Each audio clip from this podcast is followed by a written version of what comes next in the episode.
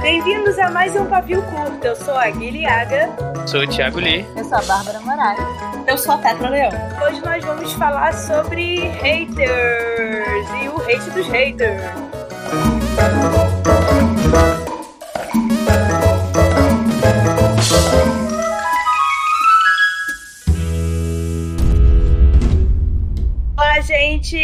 Eu tô aqui, eu e o Lee. Finalmente eu, eu recuperei um Pokémon nosso. Mas ainda tá difícil, o elenco fixo tá sumido por aí. E aí a gente trouxe, claro, nossa maior golpista desse podcast, a Belge, né, Belge? É. Bacana. E a Petra Leão, maravilhosa, que é escritora, roteirista, cosplayer, é, cat lover, não sei mais o que, que ela é. Fangirl. Você é Kangirl? Fangirl, sua louca.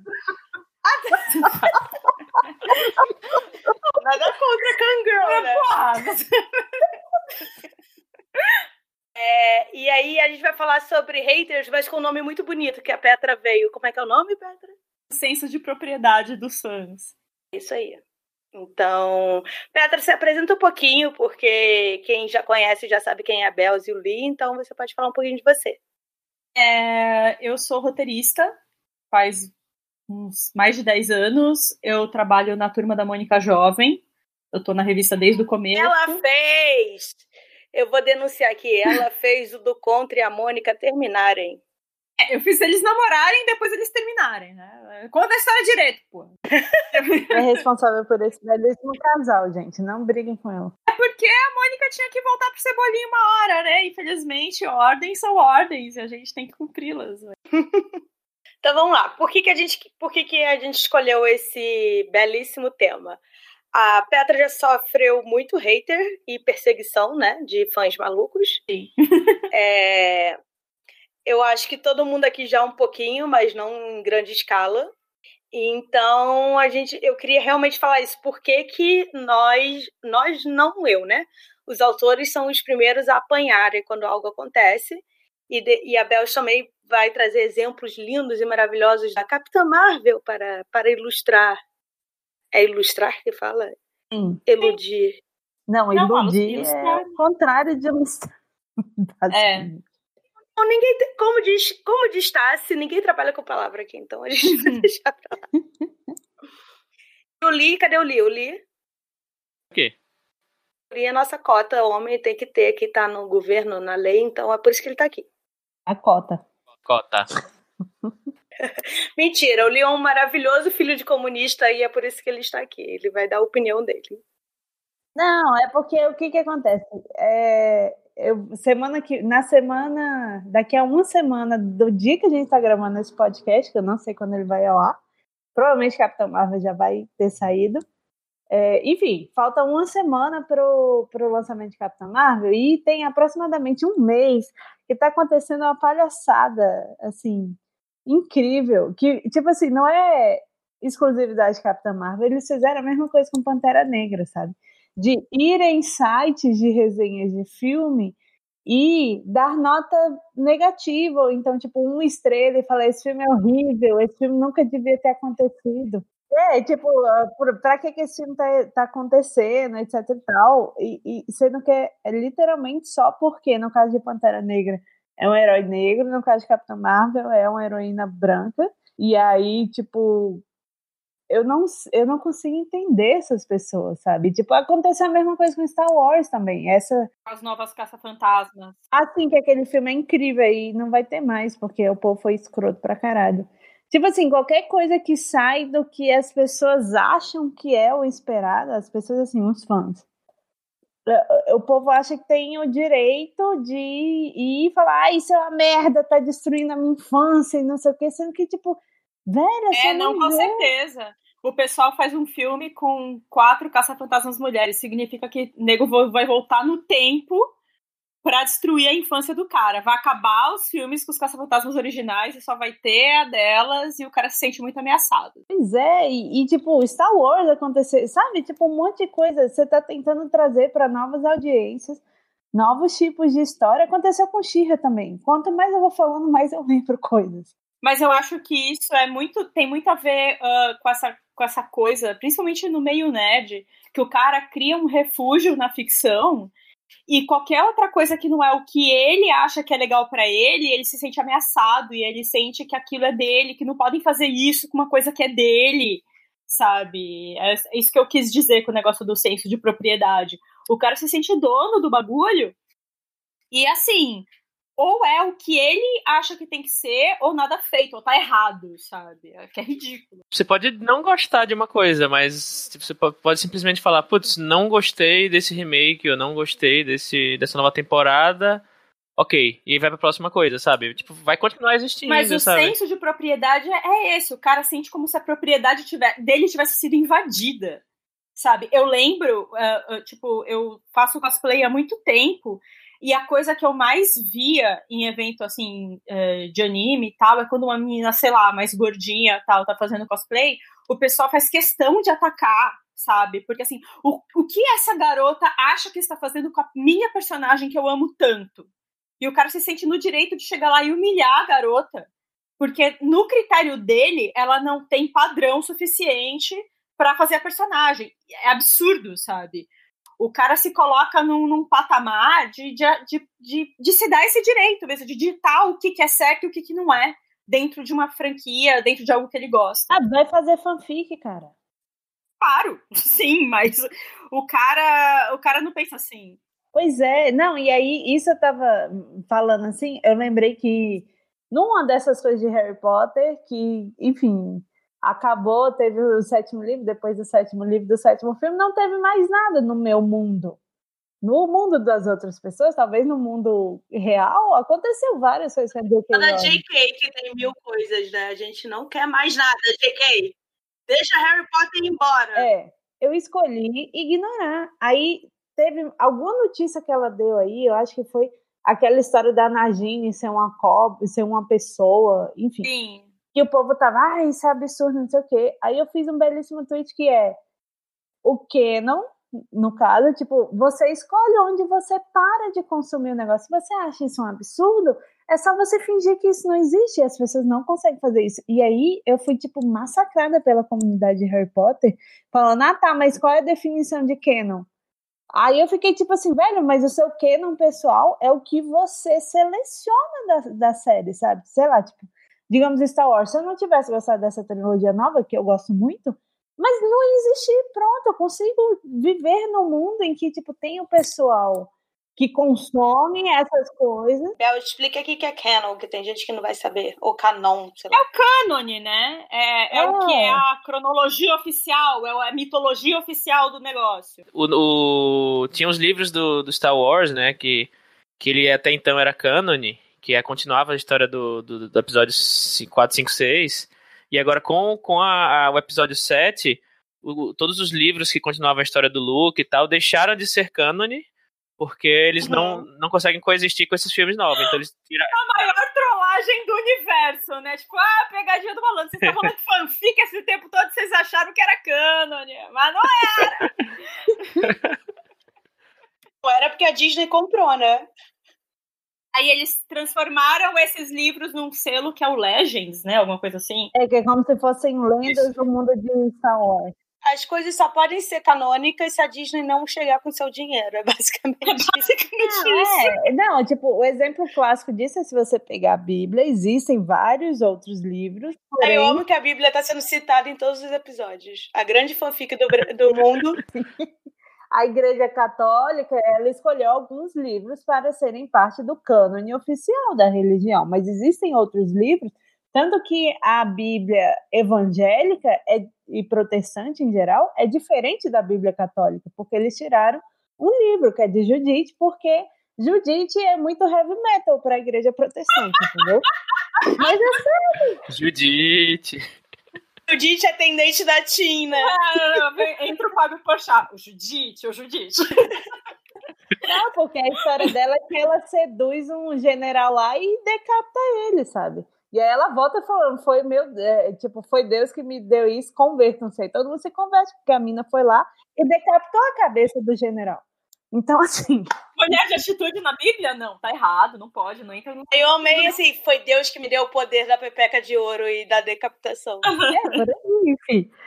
É, mas é isso, então assim, isso a gente usa isso para coisas de fãs, etc e tal, que é assim, o que é feito pelo criador é o cânone, e o que os fãs inventam é o que eles chamam de headcanon, que é o cânone na sua cabeça, entendeu?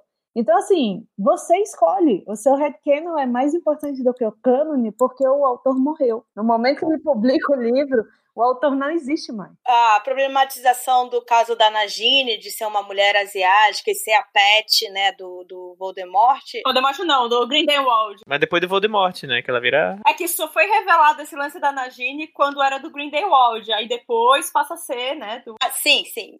Mas a questão é que a problematização foi, foi errada, não foi problematizado tipo, ai, para de falar que a JK tá inventando coisa e eu que invento o que é canon ou não.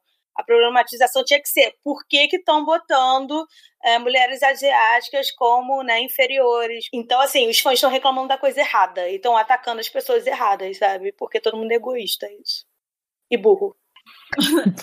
Mas geralmente as pessoas odeiam as coisas por motivos burros. Se ela fosse um pouquinho mais inteligente, não odiava, né? Até porque é, é, é 100% desperdício de energia, velho.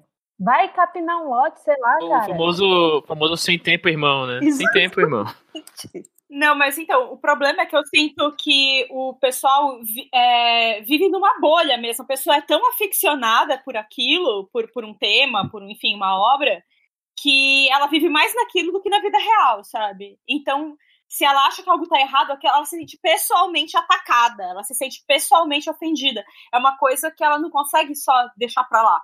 É, fora que, assim, as pessoas também têm uma coisa que elas não conseguem entender, que ela pode, inclusive, assim, gostar da obra, mas não gostar de algumas partes dela. Não, e você pode gostar de um negócio que é, por exemplo, agora teve Green Book lançando ganhando Oscar. Eu vi um monte de gente, enfim, fazendo as defesas assim que eu fiquei, caralho, velho, pra que, que você tá defendendo esse filme? Tipo, tá ok você gostar de um filme e você admitir que ele é racista. Por exemplo, eu amo Quentin Tarantino, entendeu? Mas ao mesmo tempo eu consigo admitir que os filmes deles têm dele tem muitos problemas relacionados a racismo, sexismo, etc e tal. Aí volta e meia ele faz um filme tipo Django ou Kill Bill para falar, não, gente, olha só, eu tenho até filmes com negros e mulheres. Uhum. Imagina só, entendeu? Mas tipo assim, você admitir que um negócio tem problema não impede que você goste dele, sabe? Inclusive. Tem gente que acha que ser fã é gostar incondicionalmente do negócio. Pois é. Né? Se você critica, você não é um fã de verdade. É uma das, aliás, é uma das carteiradas que nerd adora dar, né? Pois é. Tem que desconstruir isso aí, galera. As coisas são feitas por seres humanos, não feitas por, tipo, Deus. Deus criou Pulp Fiction, Deus criou She-Ra. Assim, são seres humanos que fazem, seres humanos que erram, seres humanos que daqui a 10 anos a gente descobre que, é, que são, são gente escrota, sabe?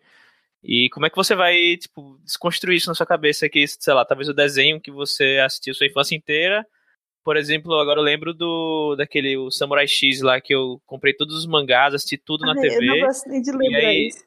É, e aí acho que ano passado, retrasado, Sim. descobriu que o, o dono foi preso porque tinha o criador. é, é, pornográfico pedófilo, né? Não, e tipo, muito conteúdo, não é pouco conteúdo, não. Eu, eu é, não pensava nisso. É toda uma máfia, máximo, né? Assim.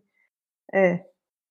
Eu, eu adoro Harry Potter, mas, porra, né, tem coisa que, amiga, não tem como te defender. Sabe? Não, e tipo assim, o problema de Harry Potter é que ela, ela, se ela tivesse falado, olha só, eu escrevi isso na década de 90, na década de 90, esse tipo de coisa que eu escrevi era uma grande vanguarda de representatividade, porque a gente não tinha a mesma consciência que hoje, show! Sério, uhum. ia ser ótimo. Mas em vez disso, ela fica tentando colocar retroativamente as coisas no. no, no... Ela fica remendando, né? Isso, e aí é isso. Aí gente... Todo episódio eu falo que a gente não vai falar da JK. Mas a gente vai falar para tá sempre dela. Não, mas então, a questão toda é essa. Tipo assim, ela começou a fazer várias escolhas que me desagradam, por exemplo. Eu só parei de seguir, as coisas estão aí. Tem gente que gosta, muito bem para quem gosta. Eu não acho que tem, tipo, depois do negócio do da criança amaldiçoada que quebra 100% as regras do mundo envolvendo o, o vira-tempo, eu falei, eu não vou mais acompanhar isso, porque vai quebrar regras do mundo e vai destruir o mundo que eu gostava quando era pequena. E pronto. Mas eu também não fico brigando com quem gosta, sabe? Não, eu vou passar para outro tópico, né? por exemplo. É, como é que essa responsabilidade é, pode ser do, do autor, do criador, às vezes? É, em que eu vou dar um exemplo, por exemplo, a gente tem aquela série da Libardugo que é Six of Crows, não é? Sim. E o título veio em inglês porque eu lembro que muita gente mandou e-mail e pedidos para a editora que se viesse traduzido é, o título ou a capa não fosse igual à do a original dos Estados Unidos, ninguém ia comprar, eles iam boicotar. E aí a editora acabou fazendo até por medo, né, de não ser aceito pelo público, assim. É, do tipo, até onde o fã pode ir e talvez interferir em um processo artístico. Porque eu acho horrível você. Eu acho muito difícil falar Six of Crows. Sim. Eu não sei nem se o meu sotaque tá certo, por exemplo. E eu acho o Seis de Corvo maravilhoso, é porque legal. é sobre baralho, uhum. né? É uma carta, é a carta 6 do baralho, não sei se é um tarô, já não me lembro mais, que é desenhado com corvos.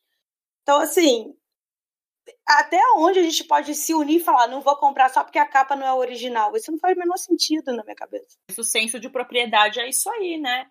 É, a pessoa fala assim, não foi exatamente como eu quero, e às vezes é por um motivo totalmente arbitrário, tipo, só pagar pau para outra língua, eu não consumo, e coagir mesmo, né, as editoras. Pra versão americana, então, né? Se você quer a mesma pois capa, o é. mesmo título, tá a versão americana que você pode importar.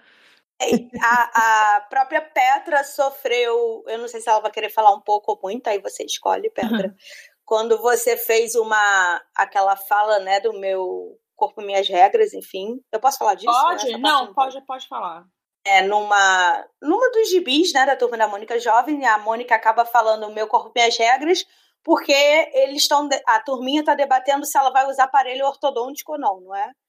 é então, é, o negócio do Meu Corpo Minhas Regras uh, foi uma frase que eu coloquei numa edição que, na verdade, falava, falava sobre aparelho. Era sobre a Mônica usar aparelho ou não. O problema é que aí um certo filósofo aí, pseudo-filósofo, tirou de contexto, jogou na internet dizendo que era uma edição que falava sobre aborto.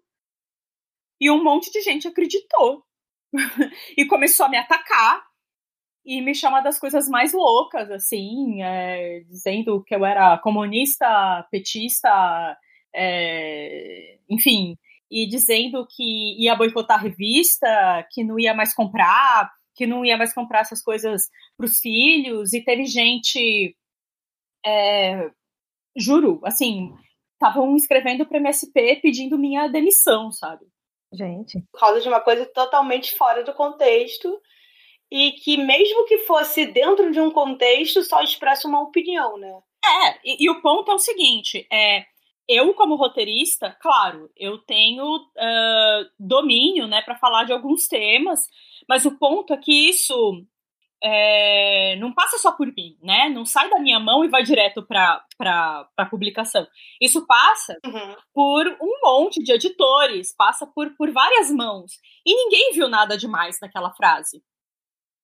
Só que uhum. quando chegou, é, quando, quando isso foi levado a público, né, uh, foi distorcido. E a maioria das pessoas nem foi ver realmente do que se tratava. Foi uma belíssima fake news. Um belíssimo caô inventaram. É, e sobrou para você, né? Foi você que levou a bronca. Sim, esse é o ponto. Assim, o pessoal até cobrou da, da MSP, assim, uma, um posicionamento. Tipo, ah, como vocês publicam uma coisa dessa? Só que hum, sempre no sentido, assim, de que absurdo, como vocês podem falar de aborto e não sei o que lá. E, assim, ninguém tava falando disso, né? Eu nem vou entrar aqui no mérito de, assim, que a gente também poderia ter o direito de falar se a gente quisesse, né? Porque aí, aí vai é. do, do, que a MSP uhum. quer falar ou não. Aí, e eu sempre respeitei. Se eles falam, não, a gente não quer falar de determinados temas para não polemizar, coisa e tal, eu entendo. Só que realmente é uma frase que era no sentido mais inocente, sabe? É, era, a, a história era sobre pressão estética, na verdade. Né? E, e, e eu fiquei muito chocada de ver como as pessoas estavam querendo acabar com a minha vida, estavam querendo que eu fosse demitida. Tinha gente dizendo que, eu, que se me achasse na rua ia me pegar de porrada, sabe?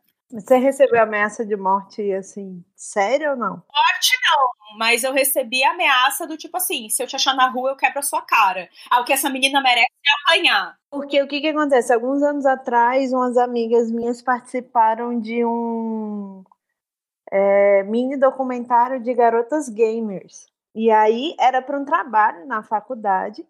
E esse mini documentário foi bater no YouTube, e aí do YouTube foi bater num desses fóruns da vida. E foi ah, assim, pronto.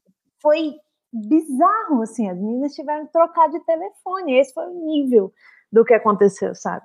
Elas receberam ameaça de morte do nível, tipo, botarem a, a, a, a cara delas, fazerem montagens com a cara delas em imagens horrorosas que não irei descrever, porque vocês não merecem saber o, o que foi. Então, assim, foi bizarro, assim, só porque era, era literalmente um documentário delas falando sobre como na comunidade gamer elas se sentiam excluídas, como jogando online elas tinham sido xingadas.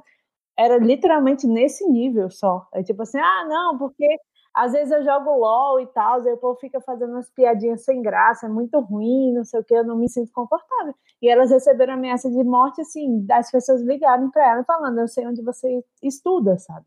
Então, assim. Não chegou a ser esse nível comigo, mas Ainda deu pra bem, ver né? que, assim, o pessoal queria destruir minha carreira e tava ameaçando minha integridade física. E pra escalar é muito rápido, assim. Muito. Enfim. Não, assim, eu tive que fechar meu, meu, meu Twitter por alguns meses, porque o assim nas primeiras semanas uh, era muitas mensagens por minuto que chegavam, foi assustador, assim, é, e faz muito mal, sabe, é uma coisa assim você por mais que seja a internet, você acha que você pode ignorar, né? Mas assim, você ficar recebendo tanto ódio, assim, era coisa de várias mensagens por minuto mesmo, não parava não, de chegar. Não, tem tipo assim, é, é, é, é só na internet? Não, porque a internet tem literalmente a localização, tipo. Exatamente. Não, e eu fiquei muito. Pela internet você consegue saber onde uma pessoa tá o tempo inteiro, se você errar. Com certeza. Uma coisa que me chocou muito é, é justamente, assim, foi o, como a coisa foi escalando. Teve jornal que hoje fica aí se posando inclusive de sério, mas que publicou a notícia com, com um tom jocoso, assim, tipo, achando a, a, muito engraçado e ainda estampou a minha cara na notícia. Ai, bem como quem diz assim: ah, se achar, é essa aqui, viu? Meu Deus. Expõe a pessoa que é a vítima, né? Exatamente. E também teve, assim, montagem com meu, com meu rosto e tudo, que mandaram pra MSP falando como vocês contratam uma vagabunda dessa? e era montagem, sabe? Mas, mas vale destacar que essa loucura toda, na, no meu caso, na verdade, não vieram dos fãs. No caso, veio muito dos, dos pais e de gente que, que assim. Foi tipo uma histeria coletiva de uma madeira de piroca. É, exatamente. Porque assim, os fãs mesmo estavam até olhando, velho, mas não tem nada a ver a edição. Nesse caso, eles ficaram muito assim, não, velho, não tem nada a ver. E isso foi mais uma coisa vinda de fora. Teve, teve os trolls mesmo, que se aproveitaram do acontecido pra, entre aspas, atingir uma esquerdista. Eleitores de uhum. vocês sabem quem quase todo mundo uhum. usava no avatar o, o, o, a hashtag, enfim, tal. Minha. É, aquela coisa toda. Então teve os trolls que se aproveitaram do, do acontecido e teve o pessoal que estava genuinamente chocado porque ouviu o Galo cantar e não sabia onde, sabe? Mas não que eu não tenha tido problemas com os fãs da revista já, mas não foi nesse nível. É, é, esse acontecido foi uma coisa. Mas por que também? Porque a Turma da Mônica é uma instituição nacional. Todo mundo se acha meio. ter algum envolvimento com a Turma da Mônica de alguma forma. Uhum. Então, mesmo gente que, que não lê a revista há 20 anos, fica, fica chocada e se acha do direito de reclamar, sabe? É, porque é parte do, do da alfabetização, né, de, de quase todo mundo há várias gerações. Exato. Então, é, mesmo o cara que não lê a revista há 30 anos, se ele escuta falar alguma coisa da Turma da Mônica que tá rolando que ele não acha que é legal, ele vai reclamar. Quando a Turma da Mônica Jovem foi lançada, foi a coisa que mais bombou na internet, foi tweet do tipo, estão acabando com a minha infância. Sim, eu lembro disso. Não lê mais a revista há quanto tempo, sabe? Mas o cara se sente no direito de reclamar. Eu acho que esse, esse caso ele pontua essa questão da gente estar tá discutindo assim como as pessoas vão atrás de quem é como você falou né eu sou roteirista mas existe toda uma edição todos uns revisores todo um processo mas eles vão direto na pessoa que teoricamente tem um nomezinho ali, uhum. que é ah, o e a criador, na né? orelha, né? É, e no caso do, dos autores tá na, na orelha do livro, mas aí eu acho que isso pode prejudicar tanto a ponto de desestimular a pessoa a produzir mais conteúdo ah, com certeza. e a, man, a se manter na sua carreira, sabe? O perigo que é, cadê a responsabilidade das pessoas? Sim. Porque o ponto é esse, as pessoas chegaram em mim, assim, o, o pessoal se dirigia a MSP falando, como vocês permitem que essa garota faça isso. Olha o olha o que essa menina tá fazendo com, com, com os personagens de vocês. Cara, mas eles viram.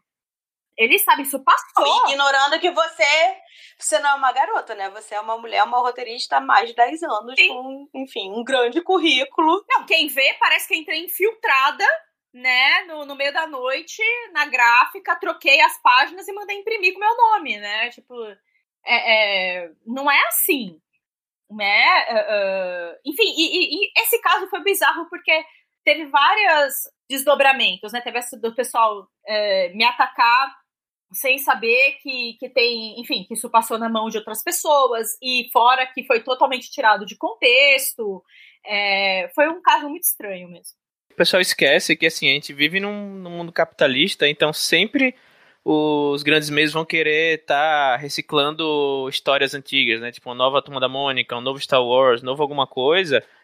E assim, a gente meio que tem que, como a gente tá no sistema capitalista, a gente tem que aceitar que assim, isso vai acontecer, porque isso traz dinheiro automaticamente. Só, só de ter o nominho lá, Star Wars, vai ter uma bilheteria já garantida. Sim. E assim, já que, já que a gente está nessa, nessa dinâmica, então vamos pelo menos usar essa, essas oportunidades para trazer tipo, talentos novos que podem começar nesses, nesses nessas franquias e depois criarem suas próprias coisas, ou então trazer ideias novas. Até porque o público-alvo também cresce, né? De geração em geração. A cada 6, 7 anos muda a geração. E o que, que o pessoal de 12 anos está consumindo agora, sabe? Se a turma da Mônica não é pra gente que tem 30, 32, é. sabe? A gente pode gostar, mas é, é isso, nós não somos mais o público-alvo. E se o pessoal tá gostando de mangá, de anime, de videogame, qual o problema de mudar o traço do desenho para isso, sabe? Sim. Não, é isso aconteceu agora que teve o anúncio do Pokémon novo, né? E aí saiu os novos Estou muito confusa com isso. Do quê? confusa com Porque eu comecei a ver bichinho em tudo que era na minha timeline e eu não tava entendendo. Todo dia 27 de fevereiro é o dia do Pokémon, porque é aniversário do lançamento do primeiro jogo. Aí eles sempre dão alguma notícia no, no, nesse dia. Ah, e aí a notícia que deram agora foi de um jogo novo, que é o, a oitava geração de Pokémon, que é incrível. E eu ainda não fui ver se tem pro Nintendo 3DS, porque eu não quero me decepcionar se não tiver. Enfim. Não tem. Já digo logo. Oi? Desculpa. Eu não, não tem. vi, Desculpa. não vi, não vi, Thiago, olha só. Até te chamei de Thiago depois dessa. Não vi o que você falou. Enfim, é, e aí a galera tava. Não, a galera, 90% das pessoas amou e tal, até porque os pokémons iniciais eles são muito fofos. Eu acho que essa talvez tenha sido uma das gerações mais fo fofas do, dos iniciais, enfim. É, mas a galera tava reclamando, ai, Pokémon não é mais como era em 99, quando eu era criança, não sei o que. Óbvio que não Com é. Certeza. Não é mesmo. Exatamente. E você é como você era em 99, amigo, sabe? Provavelmente você agora é um adulto babaca e antes não era. Pois é, e tipo assim, é ridículo. O Pokémon tá aí há tipo quase 30 anos já, sei lá, essa merda. E continua fazendo sucesso igual com as crianças. Eu tiro pela minha sobrinha, entre aspas, né? Que ela ama, ela tem 12 anos, ela ama Pokémon, ela continua assistindo e não sei o quê. E tipo, as mudanças de visual são justamente para se adequar ao que as crianças gostam hoje, entendeu? A musiquinha de entrada do Pokémon vai mudar? Eu acho que a musiquinha mesmo é mais remixada para ficar mais moderna, é. algo assim. Mas então continua tá. o mesmo, o mesmo ritmozinho. É. A única parte chata de funk eu seria é se mudar essa musiquinha. Olha aí, ó, a musiquinha.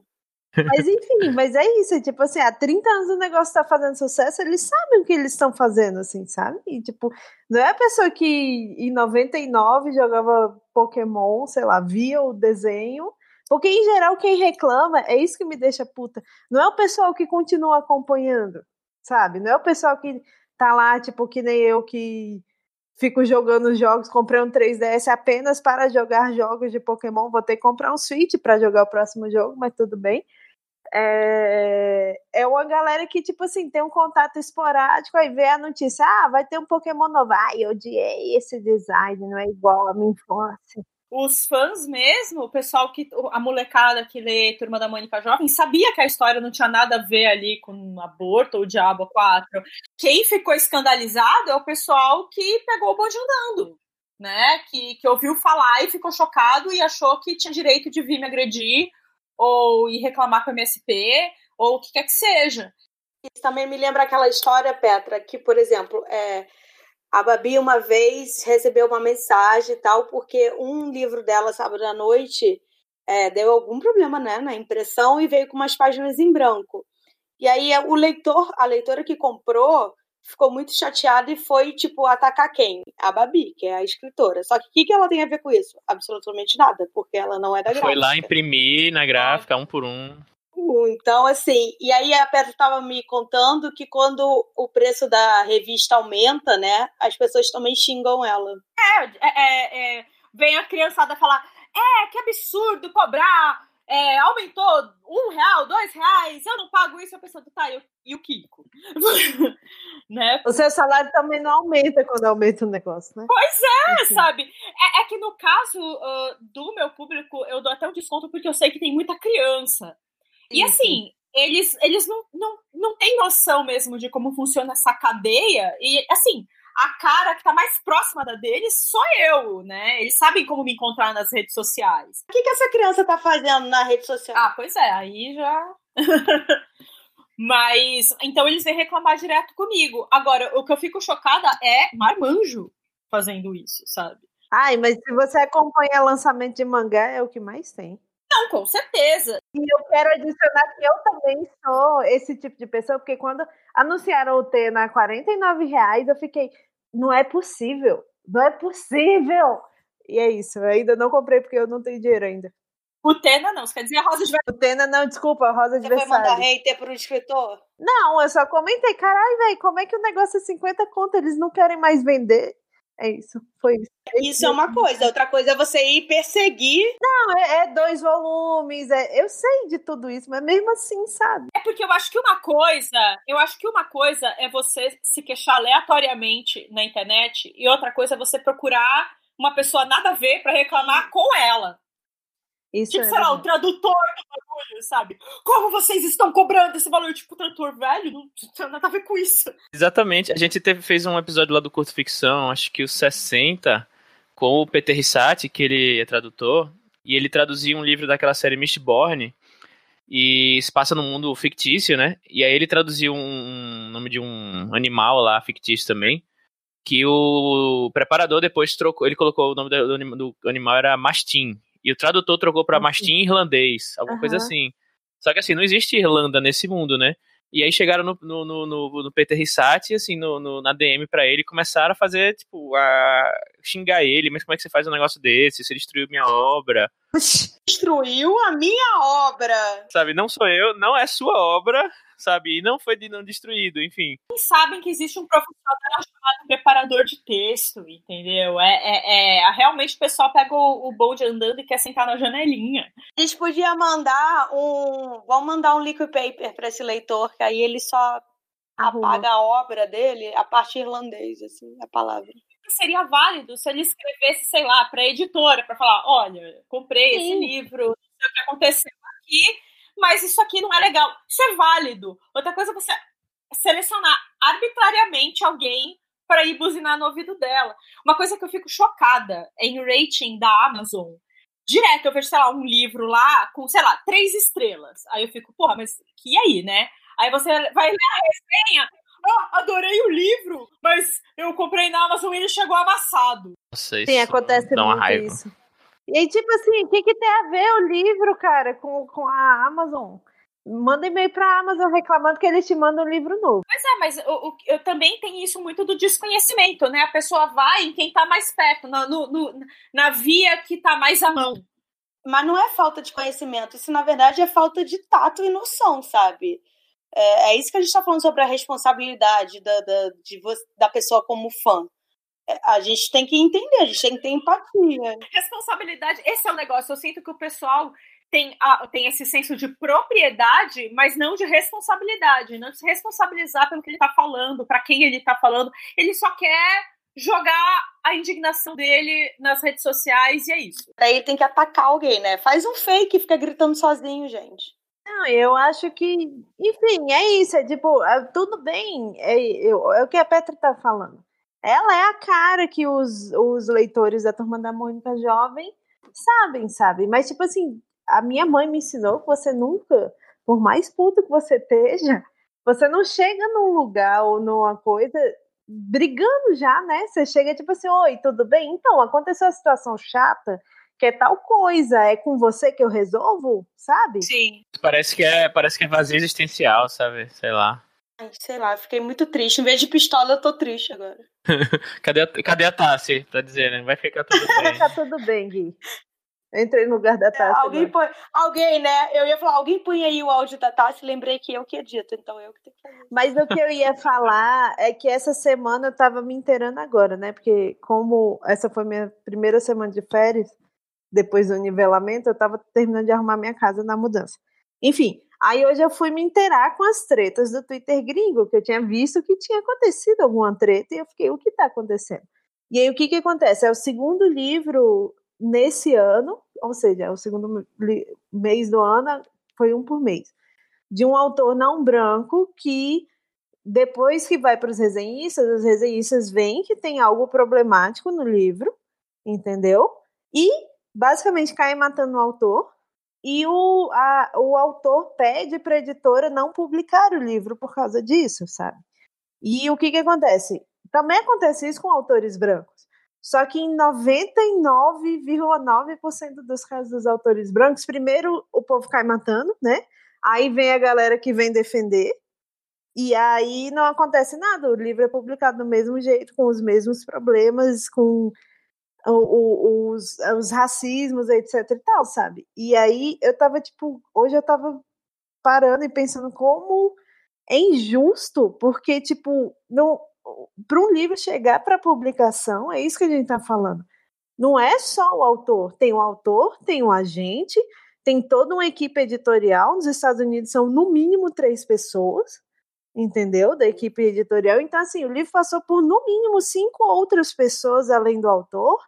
Então, assim, tudo bem, o autor, obviamente, ele tem uma responsabilidade porque foi ele que escreveu mas todas as outras pessoas pela qual a história passou que não viram esse problema, elas também são responsáveis. Toda vez que eu tô quando eu estou lendo um, um, livro que já foi publicado, né, de não foi de forma independente, foi de forma tradicional e tal, todos os problemas que eu acho, 95% eu falo, cara, isso é da culpa de quem editou. Pois é, porque, é, porque sabe, é isso, é tipo Você assim... ser o editor-chefe é você saber exatamente é, o, o, o que a responsabilidade é, é, daquela, daquele cargo, é seu, do que você está botando na rua e nas livrarias, sabe? Pois é, mas assim, os leitores eles não percebem isso, sabe? E aí, nesse, nesses dois casos específicos que aconteceram com é, escritores não brancos e as editoras, eles conversaram e tiraram o livro. Em comparação com ano passado, também teve no fim do ano com a autora branca, que é o, o Ai, eu nem lembro mais o nome daquele negócio, daquele livro. Que, enfim, foi, era horroroso. Tipo, eu vi os, os trechos e eu fiquei, gente, como é que alguém achou que era ok publicar esse negócio? E, tipo, ninguém nem se moveu. Muita pra, coisa pra que mandar. a gente vê. É, no, nesse caso dela, ninguém nem se moveu para fazer uma carta pedindo desculpa, falando, ah, não, porque. Nem aquela desculpa ruim de, ai, sinto muito se ofendi alguém, rolou, sabe? Uhum que não é desculpa, né? Sinto muito é. eu É tipo assim, ai, sinto muito se eu decepei seu braço. Sabe? Tipo assim. Você interpretou errado. É, eu decepei seu braço e você entendeu errado. É, geralmente a desculpa não é nem desculpa se eu te decepcionei. É desculpa se você se sentiu ofendido. Porque dá a entender é. que é da cabeça da pessoa. Eu senti esse tipo de, de desculpa. Que nem um grupo aí de, clu de, de clube de livro pago, sabe? Vou falar. Enfim, e, e tipo, tem muito disso do. do que, que nesse caso eu acho que é desconhecimento mesmo, do o pessoal não entender que, tipo, para o livro chegar na sua mão, ele passou por um milhão de pessoas e o autor não é responsável sozinho, porque, tipo, o autor pode ser 100% sem noção, sabe? Mas quem escolheu publicar ele foi a editora, quem escolheu dar voz para ele foi a editora. Isso serve para o presidente pode ser 100% sem noção, mas quem foi que botou essa bosta uhum. lá? Enfim. Mas eu acho que isso daí tem muito a ver mesmo com o pessoal não saber como as coisas funcionam. É o que eu falei. O nome do autor, ou no meu caso, como foi, o roteirista, é o nome que está ali estampado. Ele, ninguém pensa que tem uma equipe editorial, porque são cargos Uh, que, que deveria pensar, gente. Claro que deveria. Porque não é para ser burro desse jeito, não, caralho. Porque todo mundo tem uma profissão. Eu duvido que essa pessoa reclamando, sei lá, ela é enfermeira, se você for reclamar que a cor da seringa é rosa, não é vermelha, e aí ela vai te falar, mas não fui eu que fabriquei essa seringa. Foda-se, é você que tá dando a injeção. Mas as pessoas e fazem aí... isso também, Gui. É, é absurdo. Porque as pessoas são burras. Sim, mas é tipo assim, é isso, é isso é um problema que as pessoas elas direcionam a raiva delas para um lugar que não vai adiantar porque a pessoa não tem nada a ver com, é tipo que nem você ficar puto é, com é, assistente de telemarketing. O cara do telemarketing que, da net que tá te ligando para vender o negócio é só o emprego dele, cara. É só o que ele tá fazendo para botar comida na mesa. A culpa é da net que fica te ligando o tempo inteiro querendo te vender net, mesmo se você já tem a net, o que não faz sentido nenhum. E, sabe? O que a gente tá aqui falando há 50 minutos é para as pessoas, pelo amor de Deus, parem de encher o saco. Tenham consciência e responsabilidade. Parem de atacar os outros. É pense um pouco atacar os outros. Fica quieto. Faça ela primeiro. de forma educada, sabe? Seja educada. Esse podcast inteiro é para tem educação. Pense como você pode ajudar. Pô, saiu a tradução errada. Realmente, talvez a gente tenha para quem que eu posso avisar para que os próximos Sim, porque às vezes sai erro de digitação, cara, e tipo, você quando você tá trabalhando com livro, tem cinco pessoas envolvidas, sim, mas são cinco pessoas que leram aquela porcaria daquele livro dez vezes. Então chega uma hora que você nem você olha assim, e só são letras e palavras e você não sabe nem mais o que está acontecendo. Então assim, às vezes passa uma letra que tá fora do lugar, sabe, que tá trocada ela passa e o autor não sabe. Então, assim, você pode falar: Oi, tudo bem? Então, tem um irlandês aqui nesse, tipo, um machinho irlandês nesse livro. Era para ser isso mesmo? Ou foi, sei lá, um autocorretor que trocou e vocês não viram? Sabe? Tipo, é muito mais ok do que você chegar. Você destruiu a minha vida. Você destruiu a minha obra. A minha obra de ouro. Esse minha já tá tudo errado, né? Então tá, gente, vamos pro nosso quadro da voadora literal.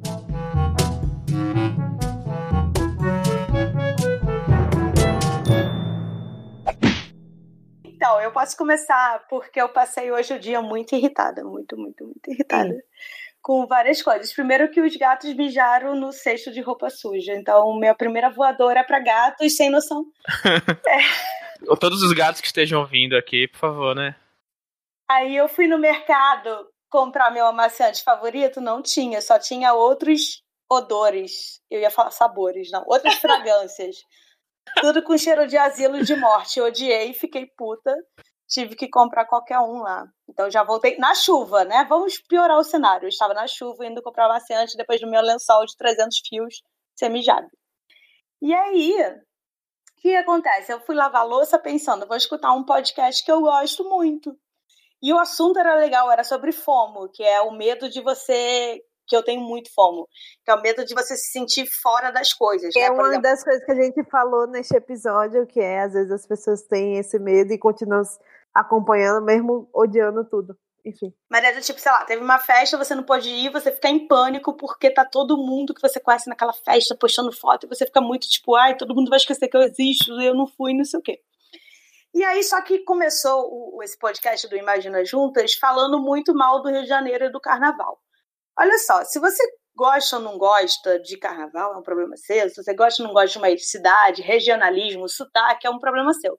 Mas quando você levanta bandeiras de que você defende minorias, de que você quer um Brasil é, todo interseccional, é isso? Sim. Então, eu acho muito besta quando você quer fazer piadinhas com coisas bobas. Então, ah, eu odeio carnaval porque é mó putaria. Cara, se você defende que a liberdade da pessoa, ela pode transar com o que ela quiser, quantas pessoas ela quiser, então não é para você falar um negócio desse, sabe? Eu só queria que as pessoas pensassem melhor no que elas pregam, no que elas acreditam e como influenciadores e pessoas famosas o que elas passam adiante. E eu fiquei bem chateada porque agora eu não sei se vou continuar escutando esse podcast e porque também é, eu acho carnaval, eu, eu entendo a importância do carnaval como ocupar espaços, e a gente está vivendo uma época em que ninguém mais faz manifestação, ninguém mais vai para a rua, ninguém mais pro, mostra para o governo que, que as ruas são nossas, sabe? Que as cidades são nossas. Que tem, pode ser uma democracia deturpada, mas a gente ainda é dono dessa porra desse país. Então, assim, carnaval é isso, é tomar as ruas e, enfim, não sei se eu fiz sentido, mas eu Fez muito sentido, parabéns. Eu voto Muito obrigada. Não, obrigada. Imagina eu, presidente. A presidente pistolita. Só ia ficar eu, eu ia expulsar todo mundo. Próxima voadora. A minha vai para pessoas que parece que nasceram, que, que ao invés do, de sangue nas veias, tem tipo óleo de motor, que não conseguem largar o carro nem pra, tipo, ir andar, tipo, 10 metros. Porque. não, é sério, tipo. Não, é tipo. Escuta só, eu, o lugar de trabalho é, tipo, é numa área que é uma cidade próxima de São Paulo e que, tipo, assim, é bem classe média alta, assim. E tem muita gente lá que, tipo, anda de carro e, assim, não é tão acessível com, com transporte público, mas tem, tem, a, tem formas de chegar lá, enfim. E tem gente, e o pessoal chega, chega, tipo, espumando no trabalho de manhã, nossa, porque eu fui, eu fui sair do trabalho, fui para pós-graduação e tava tanto trânsito que eu cheguei meia hora atrasado. Aí eu falei, nossa, mas onde é essa pós-graduação? Ah, aqui na FGV, aqui atrás. Aí na minha cabeça veio, peraí, eu saio do trabalho, eu vou, andando, né? eu, vou, eu, eu vou caminhando até a FGV em 15 minutos. Como assim ele chegou meia hora atrasado porque foi de carro? Tipo, a pessoa não, não, tipo, ao invés de, tipo, deixar o carro no estacionamento, ela vai pra, tipo, gasta esse, tipo, 500 metros para ir de carro, para deixar o carro no estacionamento, pagar outro estacionamento e assim ainda, ainda chegar atrasado, tipo, somar ao trânsito, porque como, como bem fala, né, você não está no trânsito, você é o trânsito. E assim, só atrapalha a vida Reclamar de todo mundo. no seu ouvido. É, é, e reclama no ouvido dos outros e assim, eu não, não entendo assim É quem, muito quem... bom, porque o Lee começou a falar e eu achei que era uma metáfora e depois era um carro de verdade, entendeu?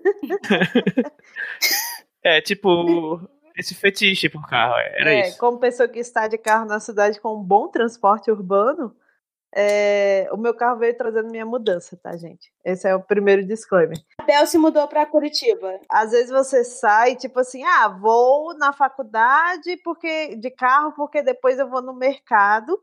E aí, no meio do caminho, você percebe que foi um grande erro. E você não consegue mais voltar, cara. Aí você fica, por que? Para de defender Elite. Não, não, Chega. eu não tô defendendo Muito e- e- esse caso aí, porque, tipo, provavelmente o horário que ele vai pra pós sempre tem trânsito, né? Porque se for seis, sete horas, Sim. é horário de trânsito. Então, é óbvio, tipo, que vai ter trânsito, sabe? Mas às vezes dá um- uns, uns erros, assim. Você fica, tipo, por que foi? Pega, Petra, dá uma voadora decente, por É. favor. Cala a boca. Desculpa. Não, o que eu, é que o que eu ia falar, na verdade, é o que me aconteceu hoje vindo pra cá, mas ele reitera Ah, essa história é muito boa. É. É, tem a ver com carro. tem a ver com o argumento do Lee, entendeu? Tá vendo? Porque é o seguinte, eu estava vindo aqui pra casa da Gui gravar o podcast feliz e contente. Aí tava chovendo. Eu pensei, ai, gente, eu não vou pegar é, o metrô, porque assim, eu moro perto do metrô, mas tem que andar um trecho na chuva e eu não tava afim.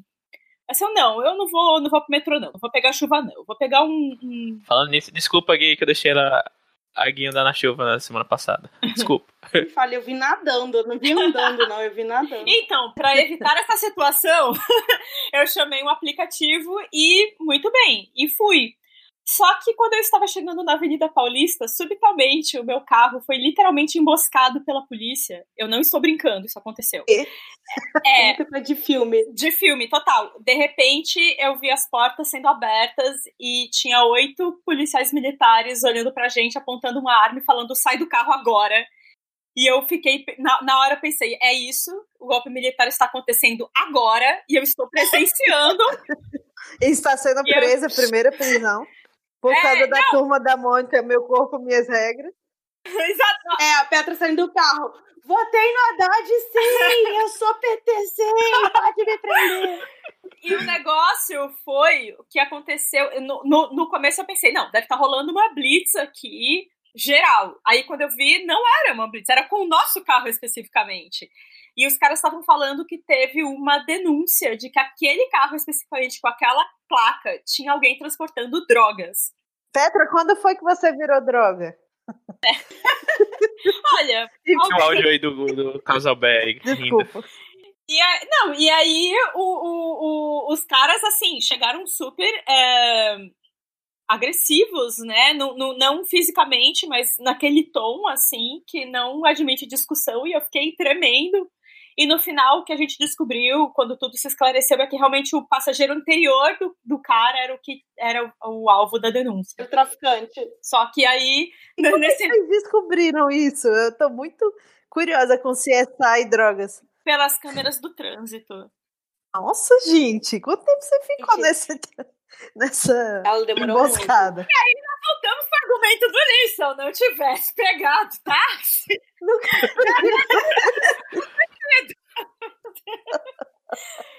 Ela levou uma hora e vinte para chegar. Porque o tempo que a gente ficou detido ali até esclarecer tudo e entender o que tinha acontecido foram uns 20 minutos, que foi quando piorou mais ainda o trânsito. trânsito. Então, aí não tinha mais como voltar, tá vendo? Meu argumento não tinha. continua. Os argumentos são circulares. Né? Exatamente. A voadora aqui é para você, traficante. Pare de incomodar o próximo passageiro. Pare de usar Uber. Eu só conseguia ficar pensando. Já pensou se o cara tivesse largado a droga dentro do carro? Eu não estaria falando com vocês agora, nesse momento. É. Imaginando só o cara, abre, abre, a mala aí pra eu colocar aqui, por favor, umas coisas, né? É. E a sorte é que... A melhor parte é que a Petra achou que era o golpe. Eu achei, eu achei. Na hora que. Imagina, você está desavisadamente na Avenida Paulista, dentro do seu carrinho lá, olhando tipo, Instagram, de repente abre uma foto e tem um policial apontando uma arma para você. O que, que você pensa? Eu não fiz nada, eu sabia que eu não tinha feito nada. Falei, pronto, o pessoal do que foi contra o meu corpo e minhas regras venceu, tá ligado? Acharam meu tweet falando do volume, meu Deus. Não, eu, eu, tudo passou pela minha cabeça nessa hora, assim. Mas é isso, então, da próxima vez, crianças, não tenham preguiça de andar na chuva. Segue o metrô. Né? Segue o metrô. E você, Bel, você tem voadora? Não, não tenho, não. Eu não consegui lembrar de nada, porque eu acho que eu fiquei rindo tanto da história da Petra que esqueci. Tá, então vamos assim, é nesse clima lindo de blitz, de drogas, que a gente vai o quê? Sair rolando e dar a rola. Pô, é tipo uma rola de tropa de elite, assim, achei maneiro, assim, mó, mó clima. Anti-ditadura. então vamos por Será que rola? Lá, lá, lá, lá.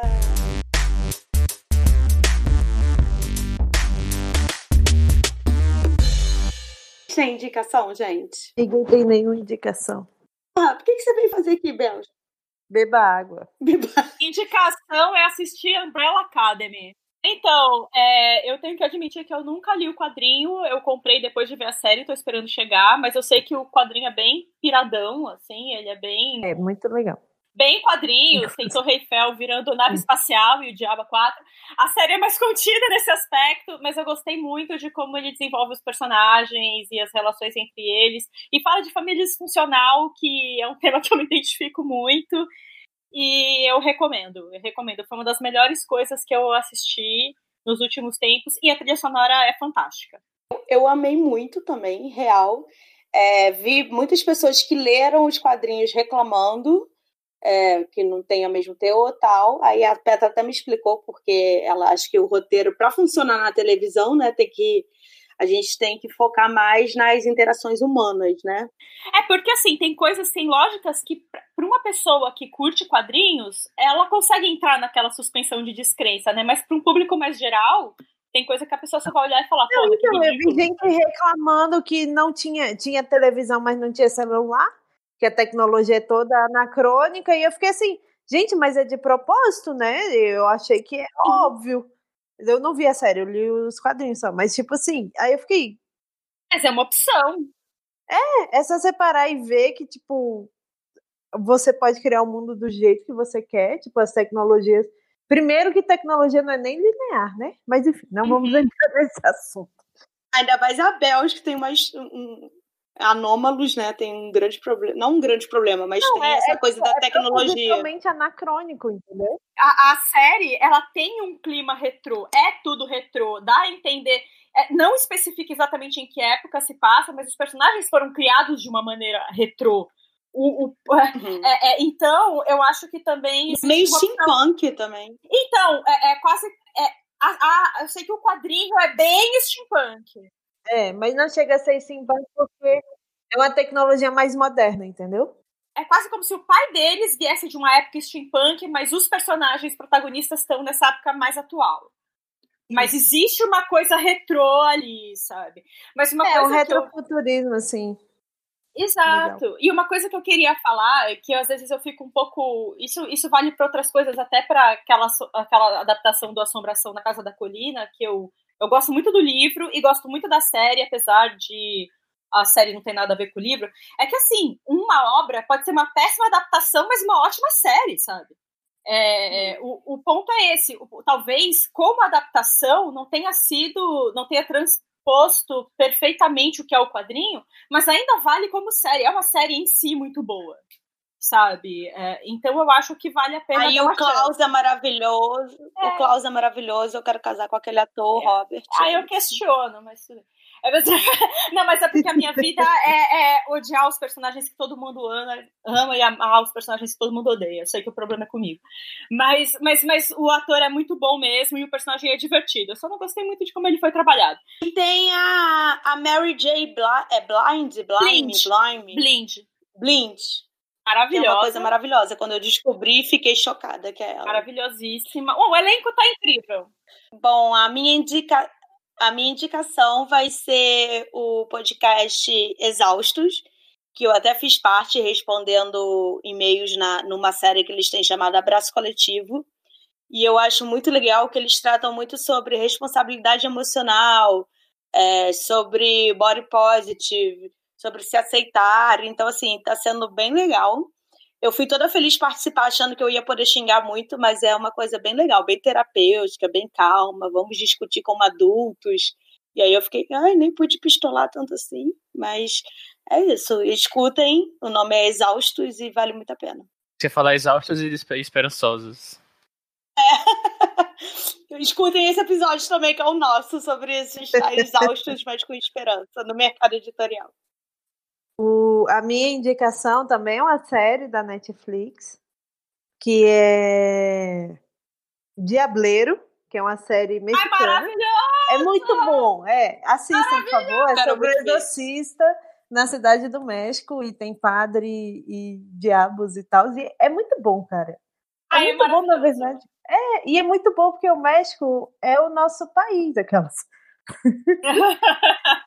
Mas é porque, tipo, o México é muito parecido com o nosso país, e a cultura e tal, assim, tipo, tem várias cenas que é num barzinho super, tipo, pé sujo, que você fica assim, véi... Furreca, um aí eles estão vendo futebol, aí você fica assim, véi, isso é, é, é uma cidade do interior do Goiás ou é a cidade do México, sabe? Não, com a devida adaptação, podia se passar aqui, assim, tranquilamente. Sem problema assim. nenhum, na verdade. Inclusive, o padre é viciado em futebol, é muito bom. Enfim, é, é, é suco de América Latina. E é muito engraçado eu, eu, o Diableiro, porque ele fala de várias coisas que a gente está tão acostumado a ver pelo viés americano, que é muito divertido quando a gente vê pelo viés latino-americano. Tipo, o negócio de, de colocar diabo na garrafa, sabe? Igual o saci que a gente coloca. Tipo, no, no, folclore da gente, é colocar o saci na garrafa. Eu achei muito divertido. Ah, e tem um episódio lá que tem uma, tá chovendo, aí cai a luz, e aí tem aquele momento de caraca, velho, caiu a luz porque tá chovendo ou porque é um diabo? Sim. Eu fiquei assim, nossa, quem nunca? Quem nunca, né? Enfim, é muito bom. E aí, tipo, no primeiro episódio, que foi quando eu descobri que eu ia amar essa série, que é uma das primeiras cenas, ele exorciza o cara dentro de um carro que tá tocando, tipo, música sertaneja e tem escrito Jesus te ama, assim. E eu fiquei, caraca, velho, essa série é incrível. É muito Parece bom. meu vizinho, podia ser aqui em casa. Pois é. Mas é isso, assistam. Então, minha, minha indicação é até parecida com a da, da Bells, que é também mexicana e também poderia se passar no Brasil, que é o filme Roma. Inclusive era o meu, era o meu favorito para ganhar o, o, Oscar lá. Né? Hum. Ganhou. Não ganhou vamos falar sobre o Oscar, mas... né? É, é vamos, falar, vamos falar sobre Roma que merece que é uma, era uma, uma, produção independente, né, mexicana, que é Netflix, é, tem na Netflix, gente, e a Netflix foi lá e, e, e bancou para poder... Porque você falou, tem na Netflix, mas eu falei, na verdade, é da Netflix, foi a Netflix. É isso, isso. E é o primeiro filme, é o primeiro filme de streaming indicado ao Oscar, não é? Exato. E assim, o filme ele, ele conta a história de uma, é, história de uma família pelo ponto de vista da, da empregada, né, da babá. E assim, eu vejo muito do Brasil também, assim, disso de. Só que ao invés de, de, de, de povos negros, né, ou indígenas, na verdade, indígenas mexicanos, né, que eles até, a, a babá e a irmã dela, elas falam, não esqueci o nome da língua, que ela, do idioma que elas falam, que é um, um idioma nativo delas, e assim, é uma, uma história, que nos anos 70, no, no México, durante uma época bem, bem complexa, assim, tal, como era, foi os anos 70 aqui no Brasil também, e assim, fala muito sobre família. E eu assisti, calhou de assistir bem no dia que eu tive uma, uma, uma, notícia bem ruim, assim, da minha família. E, tipo, assisti, assim, da metade pro final, eu não conseguia parar de chorar, assim. Esse filme é fantástico, assim, tecnicamente oh. perfeito. Ele é e... é baseado. Foi o, o Cuaron fez baseado na vida dele. Ele é o caçula. Isso, isso. Ele meio que foi uma homenagem de... à, à é. infância dele, assim. Ele dedica o filme à babá dele, à empregada babá dele. E eu acho que ele no Oscar agradeceu na língua dela. E, nossa, é, é, muito real e é muito, muito. Tem muito de Brasil também. O México é, é o Brasil do, da América do Norte, assim, né? O, enquadra, o enquadramento é maravilhoso, ele é todo em preto e branco e ele é meio lento. E eu assisti esse filme sempre assim, cara, alguma coisa vai acontecer. Com certeza vai acontecer. Aí teve até umas cenas fortes, né? Que é aquela representação lá do, do, do, tiroteio que realmente aconteceu no México e tal. E mesmo assim eu ainda ficava agoniada, ficava, vai acontecer uma coisa muito pior, não sei o quê. E aí, no fim, assim, não é que algo ruim vai acontecer, é só a, a vida, sabe, de uma família de classe média alta no México, com uma empregada que acompanha desde que ela tem 20 anos, eu acho que ela fica para sempre na família. E tem aquela coisa, né, do tipo, ah, a pessoa que trabalha na sua casa é da sua família, ao mesmo tempo que ela não é, né?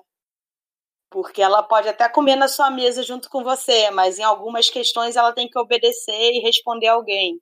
É, no, no, no Nordeste do Brasil a gente chama isso de agregado, né? É uma coisa bem reflexiva, assim.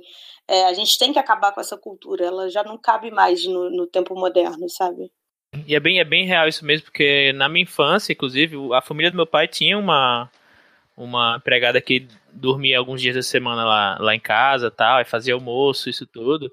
Então, assim, é muito do Brasil também, essa, essa cultura. E no Nordeste, né, lá, lá em Aracaju, isso era meio que a norma, assim, sabe? E até, até famílias, assim, de classe média baixa, mesmo assim, ainda tinham. Só que, tipo, muitas famílias de classe média baixa brancas tinham ainda, assim, empregadas que, imagina, tipo, o, quanto é que elas, elas recebiam, sabe? Tipo, às vezes o, o pagamento delas era era, tipo, só estadia, sabe? Moradia. Eu acho que em Avenida Brasil tinha uma a empregada lá dos ricos, ela tinha uma empregada também, quando ela chegava em casa, e ela sentava no sofá e, e, fazia tudo que a patroa dela, que a Carminha mandava ela fazer, ela mandava fazer com a empregada e ela falava: "Ah, eu quero me sentir rica na minha casa", assim. Então é um pensamento muito, né? É entranhado, é, né? atrasado. Vamos parar com isso. Nossa, terminou na, na, na vibe bem diferente de como começou. Passamos por muitos assuntos. A gente xinga as pessoas de novo. Vamos xingar as pessoas de novo. É isso. Ninguém aguenta mais. Sejam educados. Limpem suas próprias casas. É isso. Sim. Só fala um pouquinho sobre o apoio coletivo. Eu não sei se a palavra Ah, é é. Vamos fazer um public post aqui, né, gente? É, meu, meu- minha segunda. Minha segunda rala, rala, rola aí é o financiamento Fala, coletivo. rola! É. Imagina a sua rola ralada, meu amor. Coitada da sua esposa. É, é o financiamento coletivo do curta ficção. Eu não sei nem se consigo me concentrar mais aqui pra falar. Nunca mais. Eu tô com aquela imagem da cenoura sendo ralada que eu tô pensando. Não, tá... Nossa! Volta, Gui, volta. Li, volta também. Ai, Minha voadora de hoje vai pra aqui. ai, ai, você que falou seu sua jeba Vai aí. seu nome, Li, vai lá. É, financiamento coletivo do curta ficção. A gente entrou no ar semana passada. E assim, é o financiamento do curta, mas é o financiamento dos spin-offs também, né? Do, do, do pavio, do. Porque a gente, a gente paga mais, mais caras hospedagens e tal, pra poder colocar mais áudio, mais conteúdo por- é, semanalmente aí pra vocês. E lá no Catarse, catarse.me barra curta ficção, ou lá no PicPay, você pode apoiar a partir de 5 reais, é tipo um cafezinho, pelo menos aqui em São Paulo, custa esse preço. É a colher do café. É a colher, é só o açúcar, né? E tem várias recompensas bacanas lá, tem coisas muito legais.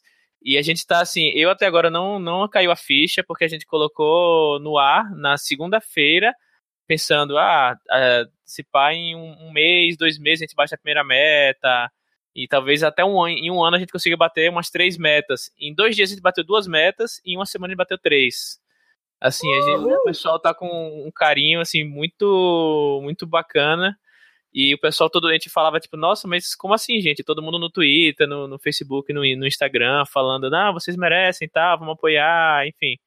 É, e também as recompensas são muito legais, a gente agora vai ter que se virar nos 30 aí pra, pra poder dar recompensa pra todo mundo. Tem coisas individuais, tem, tipo, leitura crítica. Quem Enfim. pagar 500 reais vai ter uma aula de voadora comigo. Opa, fica aí, hein? Joguei aqui, joguei no ar a recompensa. E, então é isso. Tá, então apoiem nós, Noronha, nós. Eu nunca consigo falar essas coisas com. Ai, gente, eu tô com fome. então tá, obrigada, Petra, obrigada, Bels. Agradeço. Nada. É, como agora tem uma nova leva de pokémons, vou ver se eu consigo resgatar a Jana e a Tassi pro próximo episódio. Não sei, né? Não, agora você tem que entrar em Inglaterra para buscá-las. É, não, eu preciso que a Tassi volte pra falar que tá tudo bem, que tá muito difícil. Tudo bem, Gui. Eu posso Não, substituir. vindo, vindo de você não dá, porque você é mais brava que eu, Bel. Se não tá bem, vai ficar bem. Então tá, gente. Vamos dar tchau. Tchau. Então tá, gente. Muito obrigada.